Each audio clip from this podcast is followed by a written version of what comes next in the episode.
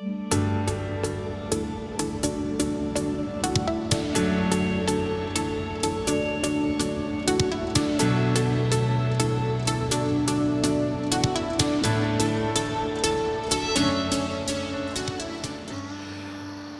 muy buenos días, ¿cómo están? Esto es Reconexión con Dios, un espacio para la reflexión con el toque de Dios. Yo soy su amigo Rafa Oropesa y estamos en una emisión más después de, bueno, una temporada de, vacaciones. Estuvimos alrededor de cinco semanas por allá por los Estados Unidos, pero ya estamos ahora con nuevas fuerzas, con nuevas ideas, todas basadas en la palabra de Dios. Queremos compartir con ustedes pues un tema muy, muy, muy especial. De verdad que el tema de hoy no se despegue porque va a dar mucha tela para cortar. Inicialmente tenemos proyectados dos programas. Vamos a ver, vamos a ver si nos alcanza el tiempo, ¿verdad? Bueno, eh, los saludo con todo gusto. Mi teléfono es 3 veces 3 821 3892. Si usted se quiere ganar un devocional Vida en él, por favor escríbame. Quiero el devocional. Voy a regalar cuatro devocionales Vida en Él, que es editado por el Instituto Bíblico ahí de las Naciones, allá en Ciudad Juárez. Así es de que bueno, eh, por favor escríbame, yo quiero el devocional y yo me contacto contigo para hacerte saber si fuiste de los primeros cuatro en contactarnos y con gusto te lo entrego. Quiero hacer, antes de iniciar con el programa, quiero pues platicarte algo que va a suceder este próximo sábado, es decir, pasado mañana sábado 6 de julio, vamos a tener en el campamento La Roca, vamos a tener el Congreso para Varones, segundo Congreso para Varones, el hombre y sus conexiones vitales. El conferencista invitado es el pastor Luis Gabriel César Isunza, pastor de la primera iglesia bautista de Ciudad Satélite, allá en zona Esmeralda. Vamos a tener eh, una entrevista en vivo con el doble medallista olímpico Saúl Germán Sánchez, hijo de un pastor, y con una historia muy, muy interesante, así es de que no puedes perderte eh, este evento. Al final vamos a tener una obra de teatro que se llama El Juicio Final, que es una obra 100% evangelística. Así es de que incluso si nos escuchas desde Monterrey, desde Michoacán, desde Sonora, desde donde estés, pues vale mucho la pena que puedas incluso hacer el esfuerzo y venirte a Guadalajara sábado 6 de julio de 9 de la mañana a 5 de la tarde. Tres poderosos mensajes de la palabra de Dios, una entrevista en vivo, una obra de teatro, música en vivo y muchas sorpresas. Así es de que bueno, ahí te vamos a esperar. Y lo mejor de lo mejor es que Dun Radio, nuestra plataforma, eh, Dun Radio va a estar cubriendo todo el evento. Eh, ahí tú vas a poder dar cuenta de lo que está sucediendo. Bueno, si no nos puedes acompañar, ahí estar presente en el campamento La Roca, bueno, Dun Radio va a estar haciendo toda la programación, ahí algunas entrevistas, transmitiendo las conferencias. Va a estar padrísimo. Dun Radio viene con todo, nuevos programas también que ya tenemos eh, desde el lunes. Mando un saludo a mi amiga Jessica Jiménez, también que empezó con su programa, y también a Eli Ramírez. Pues felicidades a todos ellos que se integran a nuestra familia de Dun Radio, a Cintia Osuna. Gracias, bueno, tres, tres mujeres ya en, en, Radio, padrísimo. Bueno, pues esto es Reconexión con Dios y como ustedes saben es un programa de contenido, un espacio para la reflexión con el toque de Dios. No tendría sentido hablar de absolutamente nada si no abrimos la palabra. Así es que bueno, quiero presentarles a mi invitado de esta mañana. Él es psicólogo de profesión, pero tiene un ministerio ahí en la iglesia donde él se congrega y además él forma parte del equipo directivo también del Colegio Becker, un colegio que también recomiendo ampliamente, y él es René Pérez de León. ¿Cómo estás, René? Rafa, buenas tardes, bien. Pues bienvenido otra vez, ya es como tu cuarto programa con nosotros, ¿no? Sí, Rafa, gracias. Un placer estar aquí con ustedes, gracias. estás considerado como los invitados de mayor rating, René. Siempre que hacemos programas contigo, híjole, la gente se, se prende. ¿eh? Gracias, alabado el Señor. Eh, así es, la gloria y la honra sea para Él. Para Él siempre, sí. Así es. Bueno, hoy no va a ser la excepción porque el programa que traemos viene con todo. Así es, Rafa. La posesión demoníaca. Caray. ¿Qué tal, eh? ¿Y sí? Bueno, se habla de exorcismo, se habla de posesión, se habla de liberación, pero también hay otra parte muy interesante, emocional, psicológica, y quiero empezar con esto, la posesión demoníaca, incluso en cuestiones de eh, lo que le llaman los médicos diagnósticos o los psiquiatras, la posesión demoníaca ha sido confundida con la esquizofrenia. Y ahorita vamos a darnos cuenta por qué es esto, ¿no? Entonces, bueno, quiero empezar, René, hablándote acerca de una, una pregunta. Vamos a plantear la pregunta para entrar de lleno. ¿Qué dice la Biblia sobre la posesión demoníaca? ¿Es posible aún que alguien sea poseído por algún demonio, algún espíritu malo? Es como la pregunta que muchas personas se hacen. Hay muchos mitos, hay muchos tabús, mucha gente no le gusta hablar de esto. Otras iglesias creo que abusan en el tema de esto, pero tenemos que hablar con equilibrio y a la luz de las escrituras y decir que, bueno, la Biblia da varios ejemplos de personas que fueron poseídas o influenciadas por demonios. Y aquí podemos partir una gran diferencia. Hay individuos que pueden ser poseídos y hay otros que simplemente pueden ser influenciados. Particularmente doy la primera pauta. Una persona que verdaderamente tiene a Cristo en su corazón y que las arras, es decir, el sello del Espíritu Santo está sobre él, no puede ser poseído. Y es lo primero que tenemos que entender. Una persona que verdaderamente ha aceptado a Cristo en su corazón, es un nuevo creyente, ha sido regenerado, no puede ser poseído, pero sí puede ser influenciado. Es decir, aún un creyente puede abrir puertas a través, nos vamos a sorprender de tantas cosas. Bueno, se hablaba en aquel tiempo de la Ouija nada más, ¿te acuerdas? Sí, claro. Y, bueno, se hablaba de muchas cosas, pero es interesante viendo, por citar un ejemplo muy particular, un asesino serial en los Estados Unidos, este asesino serial que, bueno, eh, se encontró que gran parte de los asesinatos que hizo fueron eh, de alguna manera influenciados por demonios, es decir, escuchaba voces que le decían asesina, ¿no? Asesina. Entonces, nos lleva a, un punto interesante. Aún temas como la pornografía son puertas abiertas en un hogar que, que, vamos, están ahí y que van a influenciar o que van a de alguna manera también a servir o a ayudar para una eventual posesión de una persona que está sin Cristo podemos conocer algunos síntomas de influencia demoníaca, de influencia demoníaca, así como adquirir conocimiento de cómo un demonio posee a alguien. Y bueno, vamos a citar sobre la marcha René también algunos, algunos pasajes. Particularmente está el de Mateo 9, 32 al 33, 12, 22, 17, 18. En Marcos hay un sinnúmero de pasajes y esto es porque tenemos que saber que en la época de Jesús, en el tiempo de Jesús, hubo mucha actividad demoníaca. Y también vamos a explicar por qué. Ahora, el punto de vista eh, profesional, René. Hablemos de la esquizofrenia asociada a la posesión demoníaca. ¿Cuáles son sus similitudes, René? ¿Cuáles podríamos decir que hay, eh, o sea, que, que podríamos entender desde el punto de vista profesional?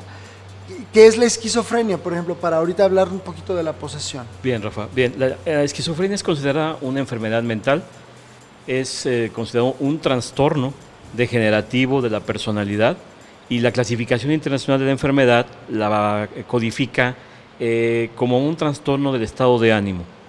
Hay características esenciales de la enfermedad. Acabas tú de comentar sobre un asesino serial eso de escuchar voces cae dentro del rango de la esquizofrenia paranoide. El paranoide que...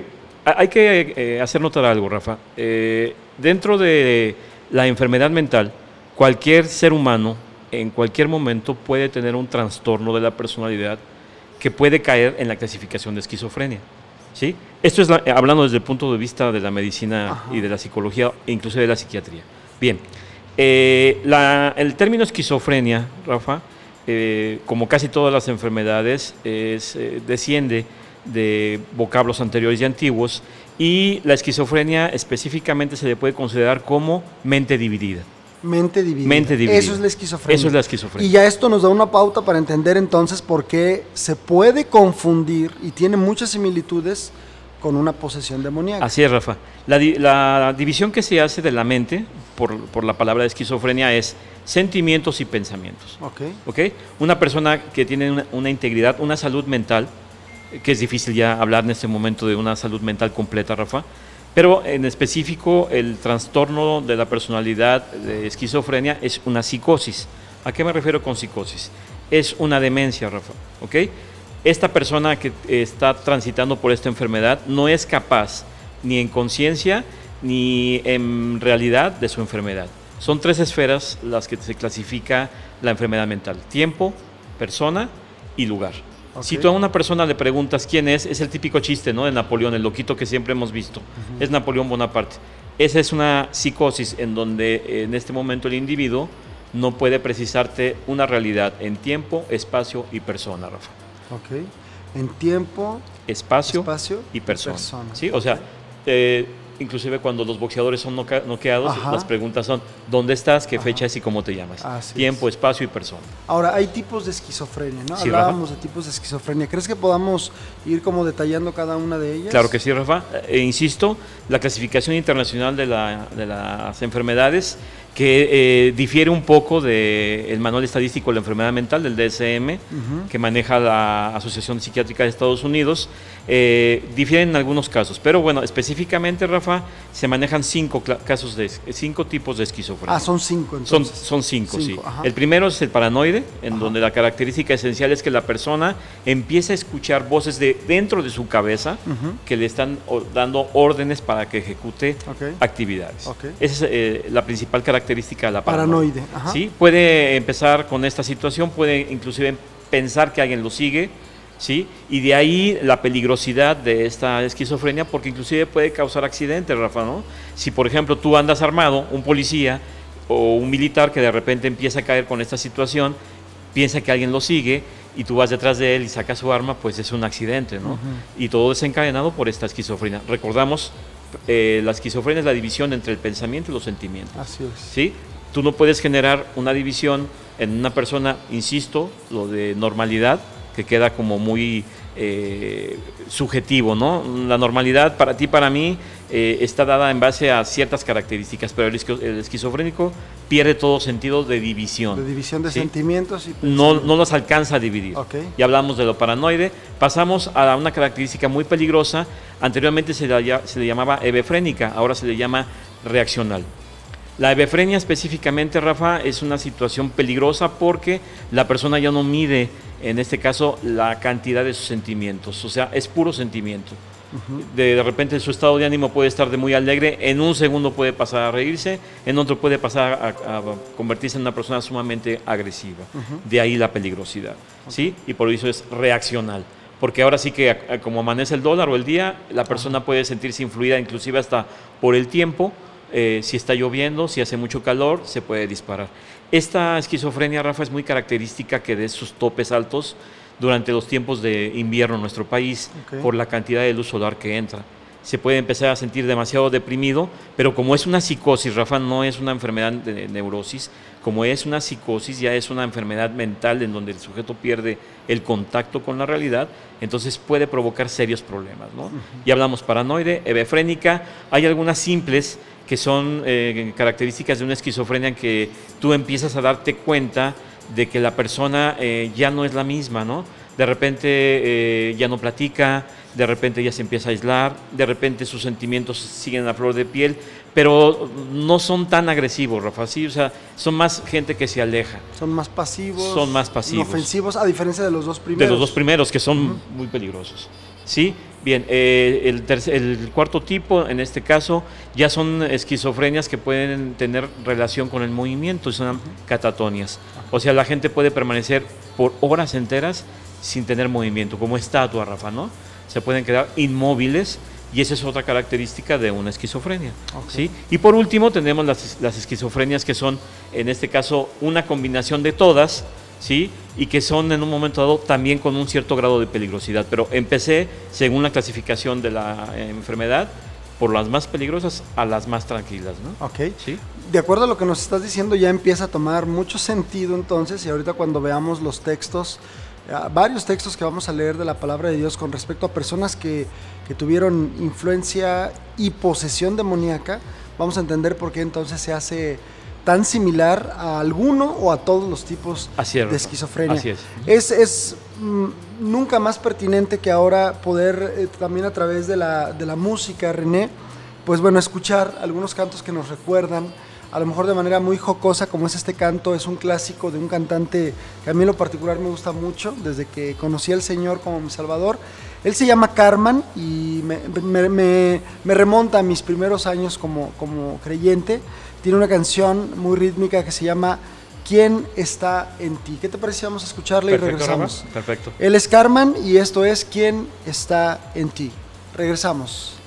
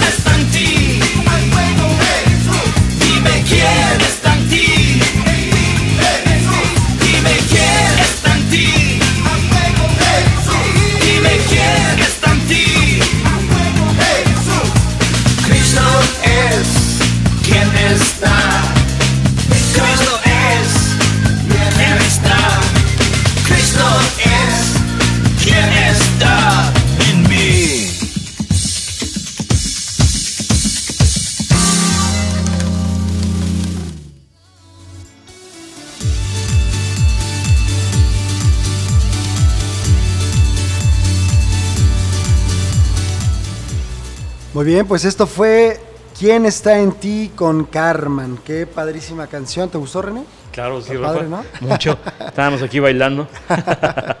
bueno, pues estamos con un tema padrísimo, muy importante, relevante, pertinente, actual, eh, que habla acerca de la posesión demoníaca y cómo esta ha sido de alguna manera, pues incluso confundida con un trastorno eh, psicológico, vamos a llamarle psicológico o psiquiátrico, como psiquiátrico, psiquiátrico es más psiquiátrico que, psicológico. que es la esquizofrenia, ¿no? Y nos hablaste de cinco eh, como tipos, ¿verdad? Ok, vamos a leer algunos pasajes, René, de la, de la palabra de Dios que están ahí, sobre todo en los evangelios que yo mencionaba en el primer corte, es cuando observamos mayor actividad demoníaca, en los tiempos de Jesús, ¿no? Y tiene obviamente mucha, eh, vamos a decirlo así, como mucha lógica el hecho de que los demonios se manifestaran de una manera tan abierta, pues eh, estaba pisando la tierra el Hijo de Dios y lo reconocían como tal. Y, lo podemos ver en algunos de estos pasajes. Pero dice ahí eh, en el capítulo 9 de Mateo, versículos 32 y 33 hasta el 34, voy a leer, dice, mientras salían ellos, he aquí le trajeron un mudo endemoniado. Y echado fuera el demonio, el mudo habló. Y la gente se maravillaba y decía, nunca se ha visto cosa semejante en Israel. Pero los fariseos decían, por el príncipe de los demonios, echa fuera a los demonios. Qué, qué, increíble, ¿no? Sí. O sea, por un lado estamos viendo un hombre mudo que, que es sanado por Jesús porque quien causaba ese problema era el mismo demonio. Jesús no solamente soluciona su problema físico eh, de salud, sino que lo, lo, lo, salva, ¿no? Es un problema espiritual. y, la ceguera espiritual también vista desde este pasaje a través de los fariseos, ¿no? Echando eh, culpa a Jesús de que, o, atribuyéndoselo a, Satanás. Increíble, ¿no? O sea, y, fíjate, aquí quiero tomar una, una, una referencia bien interesante. Todos nos acordamos de aquella película René del Exorcista, ¿te acuerdas? Sí, claro. ¿Cómo olvidarlo? Vista, reeditada, nada recomendable para verla, pero por supuesto no la vean. Es una película realmente eh, perturbadora, Así es. esa es la realidad. Y que si bien es cierto aporta algunas cuestiones que son reales de una posesión demoníaca, en otras hay mucha ficción, son cuestiones irreales. Sin embargo, eh, bueno, yo me quiero centrar en la expresión exorcismo, ¿no? que tiene una connotación muy interesante. Cuando se habla de un exorcismo es precisamente lo que los fariseos están acusando aquí a Jesús. Es decir, él puede echar fuera un demonio porque echa mano de otros demonios. Y efectivamente eso es un exorcismo. Es decir, poder echar fuera un demonio para liberar a alguien que finalmente no se libera porque lo único que hace, aunque parezca muy absurdo lo que estamos diciendo, se echa fuera un demonio pero se mete en otros tantos. ¿no? Entonces, eso es un exorcismo. Cuando nosotros tenemos que hablar de la palabra correcta para realmente poder eh, sanarle espiritualmente, es decir, una persona, y, conocemos casos y hemos escuchado algunas historias de hombres, mujeres, jóvenes, niños que padecieron un, una, un, problema de, de, eh, posesión demoníaca, pero que fueron liberados. Y la palabra correcta es liberación, no, no exorcismo. Es una liberación. Y esta se da a través de un proceso, obviamente, de regeneración. Es decir, la persona para poder ser liberada espiritualmente hablando, primero tiene que reconocer a Jesús como su único y suficiente Salvador. Es decir, es Jesús quien tiene que tomar ese vacío que había y que los demonios habían tomado y habían ocupado porque son territoriales. Así es. Y lo vamos a ver. Y entonces a esto se le llama liberación y no exorcismo. Déjame eh, leer otro pasaje, René este está ahora en Mateo capítulo 12 y está en el versículo 22. Mateo 12, versículo 22 dice, entonces fue traído a él un endemoniado ciego y mudo y le sanó de tal manera que el ciego y mudo veía y hablaba. Me encanta. Ahora no solamente es un problema de, de alguien que no puede hablar, sino que era un ciego y mudo a la vez. Y interesante que, bueno, eh, no, nos está diciendo la palabra que solamente Cristo puede ser capaz de regenerar a una persona a tal grado que esta persona volvió a hablar y volvió, y volvió a ver. Ahí está el pasaje. Vamos a otro que está en, en ahí mismo en Mateo 17, versículo 18. Mateo 17, versículo 18, lo estoy aquí buscando, dice, y reprendió Jesús al demonio, el cual salió del muchacho, y éste quedó sano desde aquella hora. Voy a leer un poquito el, contexto de este pasaje, René. Cuando llegaron, al, eh, cuando llegaron al gentío, vino a él un hombre que se arrodilló delante de él diciendo, Señor, ten misericordia de mi hijo, que es lunático Fíjate cuál era el diagnóstico que el padre había hecho, ¿no? La percepción. Y padece muchísimo porque muchas veces cae en el fuego y muchas veces en el agua. Y lo he traído a tus discípulos, pero no le han podido sanar. Respondiendo Jesús, oh generación incrédula y perversa, ¿hasta cuándo he de estar con vosotros? ¿Hasta cuándo os he de soportar? Traédmelo acá. Jesús está reprendiendo la falta de fe Sí. y de alguna manera, bueno, se establece que es solamente a través de la fe en Cristo Jesús que una persona puede ser liberada. Maravilloso. Y entonces dice el versículo que habíamos leído anteriormente, y reprendiendo Jesús al demonio, el cual salió del muchacho y éste quedó sano desde, que, desde aquella hora. Aquí podemos establecer otra cosa más, René. Importante decir que una vez que se tenga el diagnóstico adecuado, sea emocional, psiquiátrico, psiquiátrico psicológico, siempre hay un diagnóstico espiritual. Siempre hay un diagnóstico espiritual y Cristo es la solución. Es lo que la Biblia nos está, nos está diciendo. Fíjate, en algunos de estos pasajes la posesión demoníaca causa problemas físicos tales como inhabilidad para hablar, síntomas de epilepsia, ceguera, etc. Y en otros casos, pues causaba que el individuo actuara con maldad. ¿no? Un ejemplo que vamos a ver más adelante es Judas.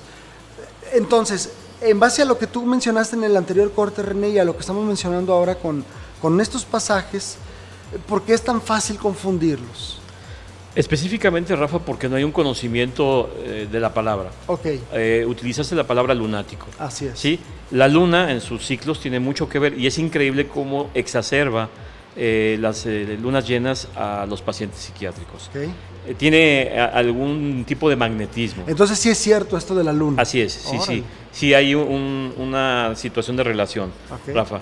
Yo comentábamos en el bloque anterior sobre la luz solar, sí, pero volvemos a lo mismo, ¿no? La luz y la noche. Ajá. Digo, yo hago la reflexión desde una comparación en mi entrenamiento como psicólogo y ahora el conocimiento que tengo en, en- en- en las escrituras, en la palabra de Dios. Y Entonces veo que lo que ha hecho la ciencia del hombre es restarle importancia a- al poder de la palabra. Es correcto. Qué bueno que mencionas esto, René. Qué bueno que lo mencionas. Otra vez, regresamos un poquito a lo que yo mencionaba. Es importante que incluso que alguien que nos escuche sepa y entienda y crea que solo Cristo salva. Amén. Solo Cristo es la solución. Después, y no obstante, tenemos que entender que hay una ciencia, que hay avances, que hay es. estudios y que podemos y debemos considerarlos, ¿no? Porque, por ejemplo, en el caso de una depresión, no me quiero salir del tema, pero he visto casos donde no, tú ora por él, ora por él.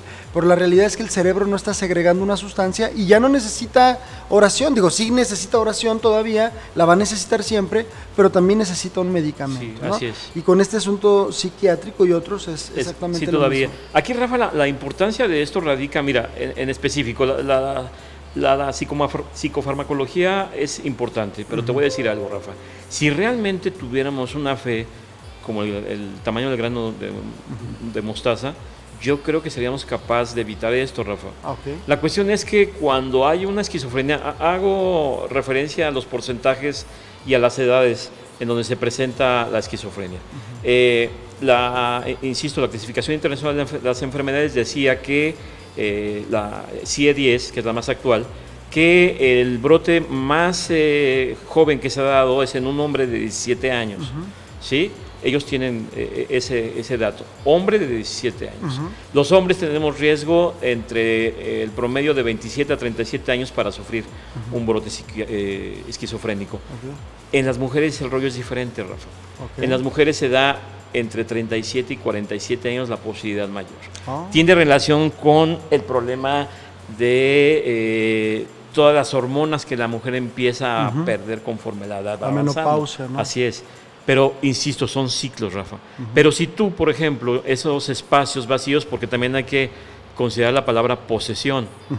La posesión es cuando tú tomas eh, cargo de algo que está vacío. Claro. ¿Entiendes? Entonces, si tu, si tu cerebro y tu corazón no está lleno de Dios, pues permites que lo llenes de otras cosas.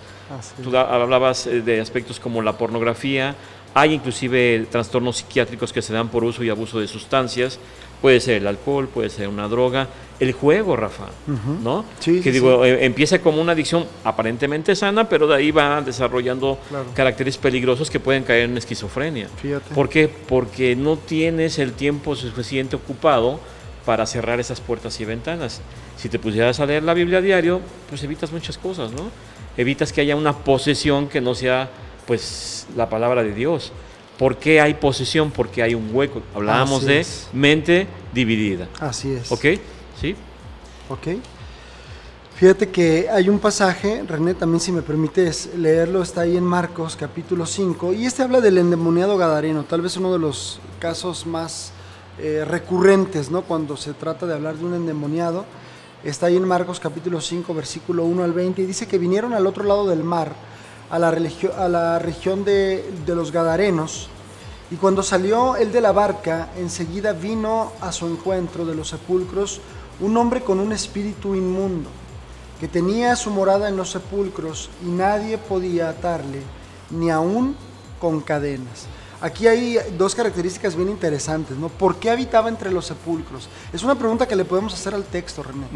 ¿Por qué habitaba entre los sepulcros? Sí. Otra característica de un endemoniado, la fuerza sobrenatural que Así poseía es. Ajá. no lo podían atar eh, Ni con cadenas. ni con cadenas. Ahora, hay más datos que nos da Marcos, porque muchas veces había sido atado con grillos y cadenas, más las cadenas habían sido hechas pedazos por él y desmenuzados los grillos y nadie lo podía dominar. Un, un ser indomable, ¿no? Yo me imagino que, oye, te lo encuentras entre los sepulcros, corres, ¿no? Claro, cuando, sí. cuando ves aquello. Y siempre de día y de noche andaba dando voces en los montes y en los sepulcros e hiriéndose con piedras. Otra característica, Ujú. ¿no? O dos características, dando voces, gritando, ¿no? Así es. Eh, esquizofrénico, dirían, ¿no? Eh, obviamente este era un problema espiritual abiertamente, pero dice que se auto, auto ¿Agredía? agredía. Sí. Otra característica interesante. Y dice aquí, cuando vio pues a Jesús de lejos, corrió y se, y se arrodilló ante él. En otro pasaje, René, en, en- en- en otro de los evangelistas, dice que él estaba desnudo. Entonces, en algún momento estudiando este pasaje, también yo leía y- e investigaba sobre que, bueno, parte de lo que el enemigo de nuestras almas hace cuando quiere habitar precisamente en una persona que no tiene a Cristo, pues es llevarlo a la inmoralidad total, ¿no? O sea, la, la Biblia habla precisamente de, de- de la no desnudez, de la importancia de nuestro cuerpo, de, de la pureza, y bueno, este estaba totalmente desnudo y así se presentó, dice la palabra, frente a Jesús. Cuando vio pues a Jesús de lejos, dice que corrió y se arrodilló ante él. Me llama mucho la atención. A todas las demás personas las asustaba, pero cuando vio al Hijo de Dios, Lo reconoció. corrió a él, lo reconoció y se arrodilló. ¿no? Y dice ahí, y clamando a gran voz dijo, ¿qué tienes conmigo Jesús, Hijo del Dios Altísimo? Te conjuro por Dios que no me atormentes, porque le decía, sal de este hombre, espíritu inmundo. Qué importante es que cuando en el proceso de liberación, René, y me ha tocado estar en un par de estos, eh, y no es cosa menor, no es algo que se pueda tomar a la ligera, debe de haber una preparación muy grande espiritualmente hablando, es realmente enfrentar al enemigo en su territorio. Sí. Y, y de verdad, bueno, hay tantas historias como tan variadas de esto, ¿no? Pero algo que me llama mucho la atención respecto a esto es eh, cómo es que Jesús, bueno, empieza a pedirle a este hombre, a, a este ser que salga de este hombre, perdón, y, y bueno, eh, quienes, con quienes he hablado, que tienen una gran experiencia en este tipo de, de situaciones, eh, ellos dicen, tienes que identificar claramente cuando estás hablando con el individuo o cuando es el demonio el que está hablando, y esto no es sencillo No, tampoco. no. Otra vez volvemos al mismo proceso. ¿Cómo ves, René? Pues complicado, Rafa. Aquí creo que hay factores a rescatar. Fíjate, la desnudez. Ajá. Si regresamos a Génesis, eh, nuestros padres andaban desnudos. Ajá. Fíjate cómo el demonio aprovecha Claro. la pureza que Dios nos dio para confrontarlo y hacerlo penoso. Ahora, a una persona que está poseída, que esté inunda, que se está autoagrediendo y desnudo. Así Porque es. tú por ahori- ahorita ves a una persona desnuda en la calle y lo primero que haces es decir, está loco. Sí, sí, sí. ¿sí? O sea, socialmente está reprobado Claro. que andes eh, enseñando tu cuerpo a- afuera. El- la autoagresión, Rafa, es un símbolo de un poco control de tus emociones y eso es evidentemente un símbolo de una esquizofrenia. Ok, muy bien. Y también de una posesión, ¿verdad? O En este son, caso son- también. Son las cosas que, lo, que comparten, ¿no? Así que de es, repente sí, son, las son muy- similitudes son que sim- existen. similares. Así es. Me llama mucho la atención también en este pasaje, lo repito, cómo es que, lo dijiste bien, me gustó esa palabra, lo reconoce y lo llama Hijo del Dios Altísimo. En medio de estos temas, René, es pertinente otra vez volver a las alabanzas, volver a la lectura de la palabra, volver a cantos que nos recuerden que el único Rey de Reyes y Señor de Señores es Cristo Jesús. ¿Qué te parece si vamos a una canción hermosa? Le encanta a mis hijos, la cantan, la bailan. Se llama En el nombre de Jesús y la canta Redimidos y Cristín de Clairo. Regresamos. Oh, man. Redimido. Cristín de Clario.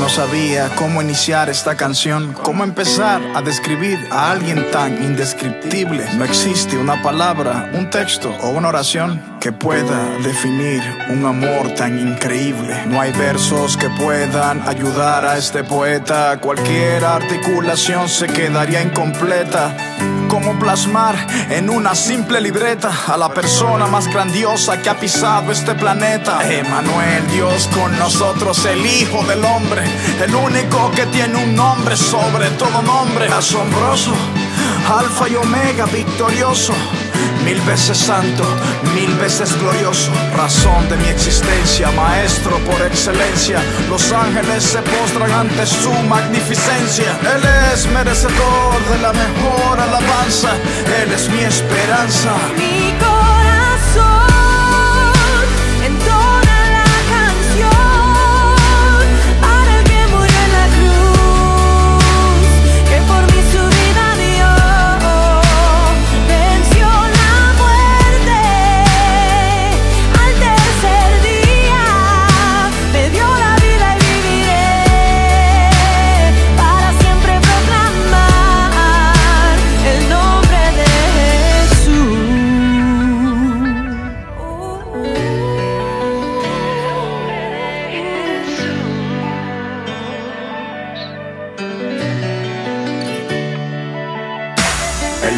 Que haya existido, el rey más humilde que he conocido, el hombre más influyente, verdaderamente salvador, deseado, prometido.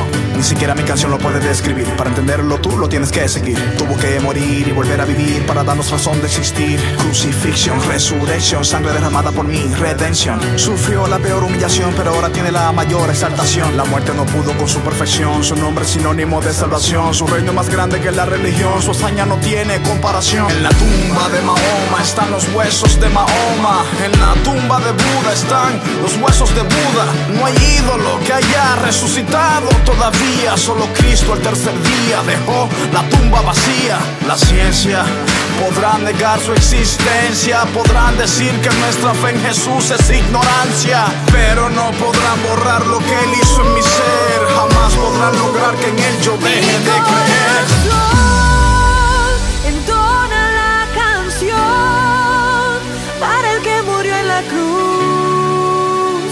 Por mi su vida dio,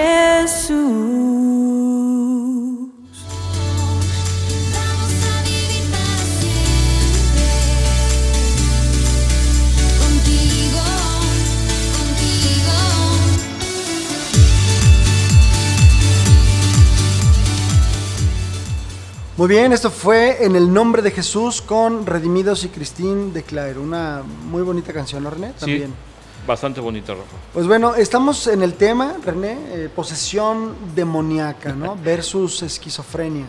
Déjame volver a mandar mi comercial, porque a lo mejor algunos que no se, no se sintonizaron desde el principio. Bueno, el próximo sábado, 6 de julio, les recuerdo, tenemos nuestro congreso, segundo congreso de varones en el campamento La Roca.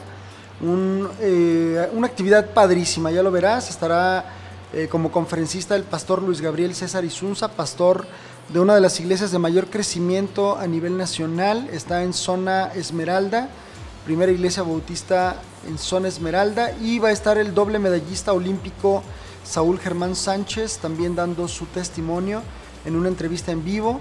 Vamos a tener una obra de teatro que se llama El Juicio Final y va a estar muy padre, es evangelística, si quieres invitar a alguien. Y lo mejor de todo, decíamos, es que Dun Radio va a estar presente en este evento, ahí haciendo transmisiones en vivo, hay un control remoto, ahí vamos a estar pues haciendo cosas bien padres, ya lo verán. Así es de que bueno, ahí los esperamos en la roca o si no puedes ir por alguna situación, sintonízanos simplemente www.dunradio.com música para tu alma, para tu espíritu y también contenido espiritual. René, pues regresamos, hablábamos del endemoniado Gadareno, ¿no? Sí. Uno de los personajes más recurrentes cuando se habla acerca de, de demonios. Y dice, y le rogaba mucho diciendo, eh, perdón, creo que ya me, me- aquí me, sí, no, no, está acá, dice, y clamaba a gran voz diciendo, ¿qué tienes conmigo, Jesús, Hijo del Dios Altísimo? Te conjuro que te conjuro por Dios que no me atormentes, porque le decía, es decir, Jesús, sal de este hombre, espíritu inmundo, y le preguntó, ¿cómo te llamas? Aquí viene otro dato interesante, René. Y respondió diciendo, Legión me llamo, porque somos muchos. Y le rogaba mucho que no lo enviase fuera de aquella región. Y estaba allí cerca del monte un gran hato de cerdos paciendo. Y le rogaron todos los demonios diciendo, envíanos a los cerdos para que entremos en ellos. Y luego Jesús les dio permiso y saliendo aquellos espíritus inmundos, entraron en los cerdos, los cuales eran como dos mil. Y el hato se precipitó en el mar por un despeñadero y se ahogaron en el mar. Aquí tenemos más datos interesantes. Sí, sí. Digo, de entrada, pobres cerditos, ¿verdad? Sí, ¿Qué, qué culpa, te- tenían? No, y el dueño del. Y el pues, dueño, imagínate. imagínate, la pérdida, ¿verdad? Seguramente Dios lo, lo, lo Lo premió, bendijo de sí, otra manera. sí. No obstante, bueno, aquí nos da otro dato muy interesante de, de- de la cuestión de la posesión demoníaca. Los demonios son territoriales. Sí, Son territoriales, quieren habitar en un lugar, quieren tomar ventaja, quieren poseer un lugar. Vamos, se meten en nuestros hogares, ¿no? Eh, van a influenciar o van a tratar de tener influencia de ganar terreno sobre la vida espiritual de creyentes. Y ya establecimos desde un principio que en un verdadero creyente no pueden poseerlo, es decir, no puede haber una posesión demoníaca, pero en los creyentes sí puede haber una influencia, de tal forma que apaguen su gozo, que los desanimen, que los lleven a hacer prácticas que no convienen. Y bueno, los demonios se encargan de presentar, entre otras cosas, pues el pecado como algo apetecible o como algo inofensivo. así es. Pero con respecto a esto de territorial, ¿qué podemos decir, eh, René? ¿Qué, qué- qué nos pudieras compartir? Bien, Rafael, yo creo aquí que la situación del territorio en relación a los demonios tiene mucha relación con lo que ellos consideran que pueden manejar. Porque en el momento en que tú te sales de un territorio lo desconoces. Y es más fácil habitar en un lugar en donde eh, ya has observado cuáles son, en, en este caso, las rutinas, qué hacen o qué se deja de hacer. Hablábamos de mente dividida. Ajá. Yo creo que en este momento todos los medios masivos de comunicación contribuyen mucho a tener nuestra mente dividida. Ajá. Mucha confusión en lo que es realmente bueno y lo que es malo, desde ahí, Rafa, ¿no? Hablábamos ahorita eh, eh, fuera de micrófono sobre la situación de la sexualidad, ¿no? Yo creo que, y, y lo hablábamos en, en el- la reunión de varones que me hiciste favor de invitarme, me gustó mucho cuando hubo esa clasificación de inmoralidad sexual Ujú. los límites de la inmoralidad sexual se han extendido al grado donde prácticas que eran irregulares hace 10 años, Así es. en este momento ya las vemos como normales, Rafa. Así es. Es un territorio ganado, ahí Sí. hablamos de territorialidad del demonio, ¿no? Es correcto. Y la sexualidad como rica que es, pues empieza a perder esa situación de, de- de ser tan rica y tan pura cuando la abres, cuando empiezas a, a permitir que los eh, límites crezcan Entonces ahí es donde eh, vemos la territorialidad de los demonios, ¿no? En la sexualidad. Hablábamos, por ejemplo, eh, yo, yo quería yo comentarte algo sobre las, lo que es posesión y, y lo que se considera desde el punto de vista eh, psicológico en relación a esto, pero tiene una connotación muy católica, Rafa, y a veces eh, eso tiene mucho que ver también con el consumismo, ¿me entiendes? Porque, por ejemplo, te- el entrenamiento para ser, formar parte de un grupo de exorcistas eh, como psicólogo, eh, tienes que ver condiciones que son... pues no, no tan cristianas, no, tan- no tanto como el seguidor de, de- de Cristo, que tienes tú que acotarlas, ¿no? Diga, por ejemplo, eh, hablabas tú de la fuerza sobrenatural, es una de ellas. La otra condición es que la persona tenga un conocimiento eh, de lenguas muertas, aun y cuando la persona nunca tuvo un contacto real con esas, esas lenguas. El siguiente es que la persona tenga una capacidad de evidencia y que sepa que hay cosas que están escondidas y que él no sabía que estaban ahí. Pero ya vamos con situaciones como de rituales, ¿me entiendes. Rafa? Por ejemplo, del, del punto anterior, eh, hablando de las lenguas muertas, nada más para que nuestro auditorio ubique alguna de ellas, el arameo, ¿no? Así Por es. decir algo, ¿no? Es Que- una de ellas, Que sí. se pudiera dar una manifestación de alguno de estos este, individuos poseídos, que, Ajá. que- que el demonio hable en una lengua desconocida. Y mira, con- en, eh, hay una similitud. Eh, aquí la, la situación es que Jesús hablaba arameo. Sí, sí, sí, claro. Entonces, supuesto. insisto, la territorialidad y cómo el demonio quiere demostrar si- eh, potencial donde no lo hay. Porque también hay que reconocer estas situaciones. Yo te decía, eh, este entrenamiento, de hecho, el, el Vaticano está solicitando ahorita psicólogos y psiquiatras para que formen parte de, de equipos eh, para exorcismo. Pero, vuelvo a insistir, la ritualidad que tienes que manejar, creo ahí que es donde ya pierde el sentido de que realmente te acerques a Dios. ¿no? Claro. Porque ese ritual de, de que haya cosas escondidas y que sepa, pues Sí. ya estás abriendo puertas que a no otra cosa, cerrar. ¿no? No, incluso, y, y bueno, otra vez, regresando al punto que se establecía en, en- en cortes anteriores, eh, de- empezando por el nombre, René, tendrían que empezar por cambiarle el nombre, porque no son equipos de exorcismo. Entendemos que el término exorcizar es, es incorrecto si lo que se quiere es liberar espiritualmente a una persona. Ujú.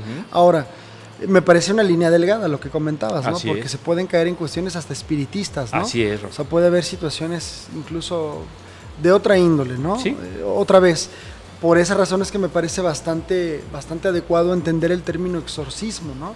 Eh, meter algo para sacar otra cosa. Y al finalmente, como dice Jesús, mismo Jesús lo explica en una parte de los evangelios, el estado del hombre llegó a ser peor que el primer estado, ¿no? O sea, el demonio este, se fue, pero luego alguien llegó y barrió la casa nada más, Hijo. pero no habitó nada, la dejó sola. Entonces ya no solamente llegó solo, sino que se trajo otros tantos con él. Y al estar solo hay una posesión. Exactamente, ¿Sí? exactamente. Aquí, Rafa, también la, la condición del de, de- el sentido en donde tenemos que entender que Dios también nos ha dicho que tú puedes correr demonios en su palabra, pero hablamos de fe. Y pues realmente causa bastante terror el que tú entres a querer sacar un espíritu maligno de una persona cuando la fe es flaca, ¿me entiendes? Te voy, a, te voy a platicar una anécdota respecto a esto que comentas. Eh, es una anécdota que platiqué hace ya muchos años en alguna predicación. De hecho, la, la- la- la compartí en mi predicación de examen de homilética cuando fui alumno por allá de 1999. Y fue una, fue una historia que me impactó mucho porque es un pastor aquí en Guadalajara que le avisaron que una chica estaba con problemas espirituales, es decir, posesión demoníaca. Y entonces el pastor dijo, bueno, esto no lo puedo hacer solo y no lo debemos hacer solo. Siempre cuando sucede algo así, tienes que hablarle a hombres maduros espiritualmente y antes de ir al encuentro con este tipo de situaciones tienes que prepararte, ponerte a cuentas, ponerte de rodillas, pedir perdón por tus pecados, es decir, ir, limpio, ¿no? Así es. ir, ir, ir este, a cuentas con Dios. Bueno, este pastor lo hizo, él les llamó a su grupo de, de- de ancianos, de varones, de diáconos, eh, iban como seis o siete con él, pero él antes de ir al lugar donde iban a ir a la casa de la chica, se puso de rodillas, se preparó espiritualmente por un espacio de tal vez hora y media, dos horas, y entonces llegó al lugar donde situó a sus, a sus consiervos. Y bueno, eh, efectivamente cuando empezaron a hacerle el trabajo de liberación, hubo una manifestación de la chica, bueno, del, del demonio en la chica, y de manera inverosímil, pero posible porque sucede, el demonio empezó a señalar a través de la chica a cada uno de estos hombres. Les empezó a decir, ¿y tú qué me estás? Este, si tú tienes algo con tu secretaria y tú tienes problemas con la pornografía y tú tienes, eh, no pagas tus impuestos y vienes, o sea, y el demonio empezó a, reprenderles. Cuando llegó con el pastor, se, se quedó callado. ¿no? no es que fuera el pastor, es que tal vez fue el único que tuvo una preparación adecuada previo a tener un enfrentamiento de esta naturaleza. Esto nos lleva a dos cosas, René. La primera es, bueno, ciertamente hay mucha gente que se va al otro extremo. Ay, no, ojalá nunca me toque una experiencia como esta porque, porque ¿qué voy a hacer? No, tú tienes el poder en el Espíritu Santo, la autoridad dada por Dios, pero no puedes ir así de esa manera solamente. Tienes que ir también porque somos pecadores. Así es. Y tienes que ir en el espíritu y tienes que ir preparado y tienes que saber que es Jesús, que es Dios quien lo va a hacer a través de ti, ¿no? Así es. Así como él lo hizo, bueno, y sacó al endemoniado Gadareno y a otros tantos, ahora lo puede hacer a través de nosotros. Jesús mismo dijo, y mayores obras que estas harán ustedes. ¿Por qué? Porque les enviaré al consolador. Es decir, hoy tenemos el Espíritu Santo, pero tiene que haber una preparación. ¿no es Así es, cierto, sí, Entonces, sí. esta parte es importante y luego de repente la, la perdemos. La de vista, perdemos, ¿no? sí. Sí, y, y es que también tiene mucha relación con, con, digo, te dicen de un espíritu y que un- alguna persona lo tiene, y fíjate la condición humana que tenemos acerca de, de ir y visitar lugares en donde ha- habitan espíritus, ¿no? Eh, y, y tienes ahí la ignorancia de que te puedes llevar uno, Sí. ¿sí? Porque en el hueco de, de alguna fe que no esté bien cimentada, pues te lo llevas, ¿no, Rafa? Entonces empiezas con problemas eh, de salud o empiezas con problemas eh, matrimoniales. Digo, todo esto parecería como si fuera una novela, pero es real, Rafa. Sí, y mira René, sobre todo que otra vez, ¿no? Volviendo a los dos extremos. eh, Yo, yo mencionaba en un principio, de repente he visto congregaciones donde se abusa del tema. Ya todos son demonios, todo es el diablo. A ver, vamos, vamos a ver qué es tu concupiscencia, vamos a ver cuál, en cuál caso fue tu mala decisión, tus pecados y en dónde es realmente que el enemigo te está, te está, pues como dice Pedro, ¿no? Queriendo devorar Sí, y, acechando. y te ha pedido para zarandearte, ¿no? O sea, hay que, hay que, hay que analizarlo bien. Eh, y después, bueno, también entender que tenemos que estar bien vigilantes, René, porque mira, hoy en día de verdad, no es una exageración lo que tú acabas de decir. Puedes llevarte un demonio a tu casa a través de un videojuego, Así es. ¿no? Ajá. Puedes estar dejando entrar un demonio a través de una serie de Netflix que estás viendo y no lo sabes. Ujú. O sea, o sí lo sabemos, pero lo permitimos. Y es ahí donde el cristianismo se ha relajado y no hemos entendido lo que Jesús dijo con toda claridad, porque no ignoramos sus maquinaciones. Sabemos cómo obra el enemigo. Así es. Pero pareciera ser que hoy decimos, bueno, ¿qué tanto es tantito? Bueno, no es cierto. O tal vez no, conmigo no va a pasar, ¿no? Y bueno, ciertamente Satanás no conoce el futuro. Esto es importante que lo entendamos. De hecho, por eso Dios abomina la adivinación y lo, y dice desde el Antiguo Sí, Testamento. sí. No conoce el futuro, pero conoce el pasado. Conoce nuestro pasado y por esa la razón es que Él nos avienta ciertos lazos donde dice, bueno, tú en cierto tiempo ahí fallaste, cojeas de zapata, pues ahí te va a ver si es cierto, ¿no? Y tenemos que tener claro, por eso es, el consejo de Dios es maravilloso, René. Amén. René, vamos a tener una segunda emisión de Sí. este programa, pero yo quisiera que, eh, vamos, como última parte en estos últimos minutos me dijeras entonces por qué es que la fe y de repente la ciencia, vamos, entiéndase la psiquiatría, pueden estar viviendo en esta confusión respecto a una posesión demoníaca y a una esquizofrenia de cualquier tipo. Es como una recapitulación de lo que hemos dicho. Perfecto, bien, Rafa. Recapitulamos. Recordemos que esquizofrenia específicamente es el término mente dividida. Ajá. Hay eh, cinco características, cinco tipos de esquizofrenia. La característica esencial en cada una de ellas es que el sujeto no es consciente de la enfermedad, ¿sí? En tiempo, espacio y persona. No sabe cómo se llama, no sabe dónde vive ni qué año es. Ok. ¿Ok?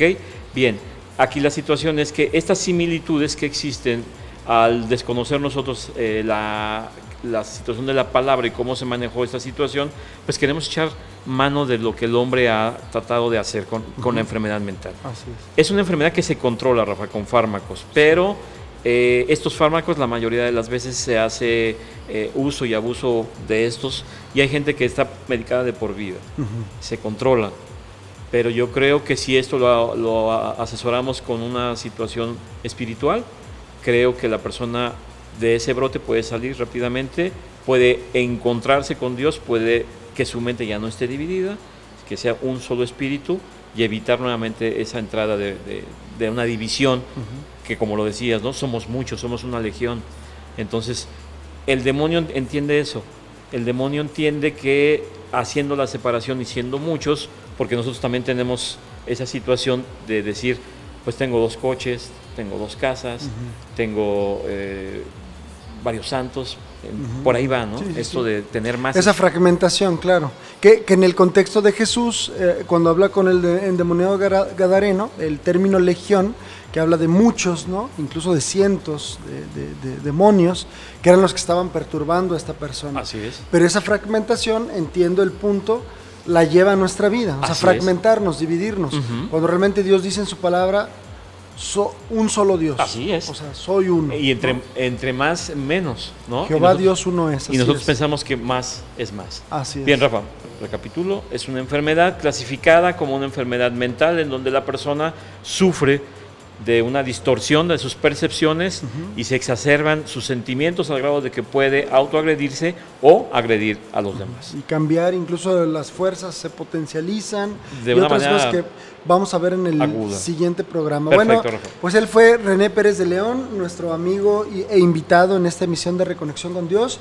Esto fue posesiones o posesión demoníaca versus esquizofrenia, ¿verdad? A la luz de la palabra de Dios. Amén. Amigos, esto fue Reconexión con Dios. Los espero el próximo jueves en la segunda parte de este interesante tema. Recuerden, nos vemos próximo 6 de julio, Campamento La Roca, segundo Congreso de Varones, Conexiones Vitales. Dun Radio presente en los mejores eventos. Nos vemos, Dios les bendiga.